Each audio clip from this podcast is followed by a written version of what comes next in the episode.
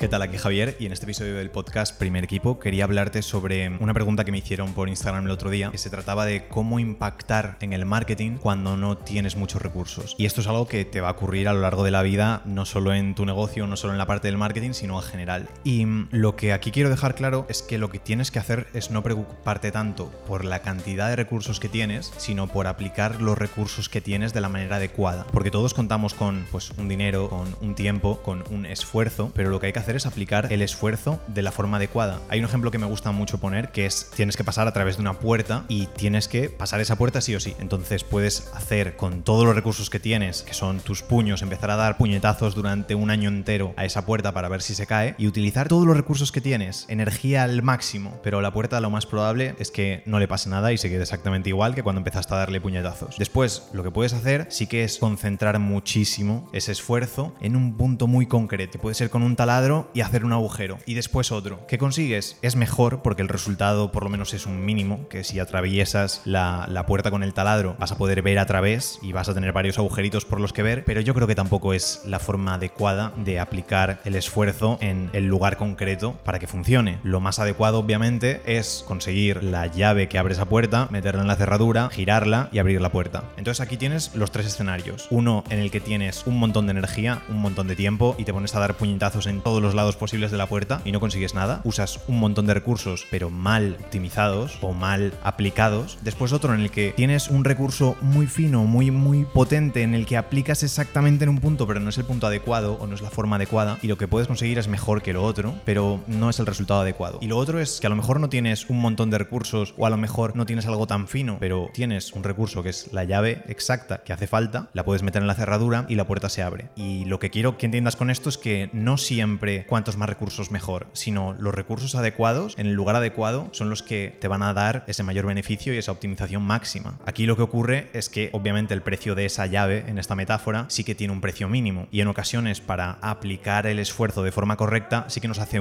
falta un recurso mínimo que a lo mejor no contamos con él, pero normalmente ese recurso mínimo es mucho más bajo de lo que podemos pensar. Y después hay un truquito que es el hecho de forjarse una llave maestra que no funciona para todas las puertas porque hay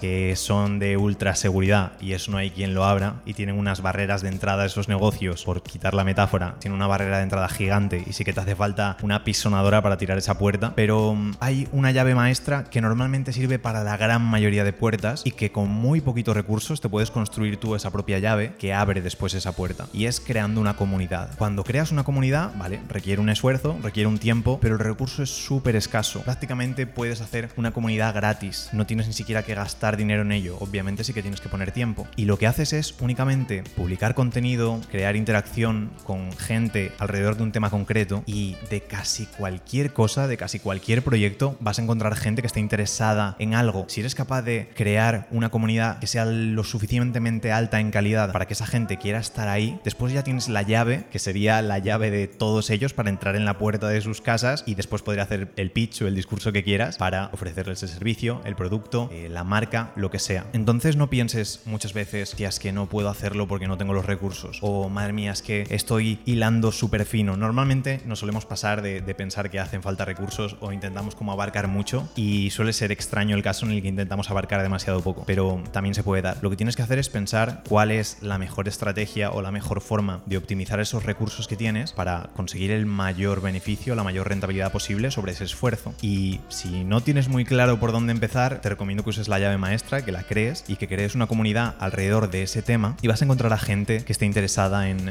eso, porque es muy fácil, con un contenido de calidad que atraigas a la gente adecuada y después esa comunidad te sirva como llave maestra, puedas abrir las puertas para ese nuevo negocio, para ese nuevo proyecto o para lo que sea que tengas en mente. Entonces no lo descartes. Sé que es trabajo, sé que estaría mucho mejor si te dijese, oye no, tienes que hacer solo esto y darle a este botón, o solo tienes que escribir esta palabra en tu móvil y de repente, ¡pum!, ya tienes la llave maestra. No, pues va a ser trabajo de meses pero si has escogido un proyecto que te guste, va a ser un proyecto bonito, vas a conocer a gente estupenda que esté interesado en lo mismo que tú y vas a crear algo de cero que también tiene su punto de, de cariño y de romanticismo. Así que dale una oportunidad al hecho de crear una comunidad y te aseguro que si lo haces bien, lo haces con amor, con ganas, preocupándote realmente por esa comunidad, a la larga va a ser la mejor llave maestra que tengas para abrir las puertas de tu negocio y para abrir puertas de las casas de todas esas personas que van a estar encantados de recibirte para escuchar cualquier cosa que tengas que proponerles.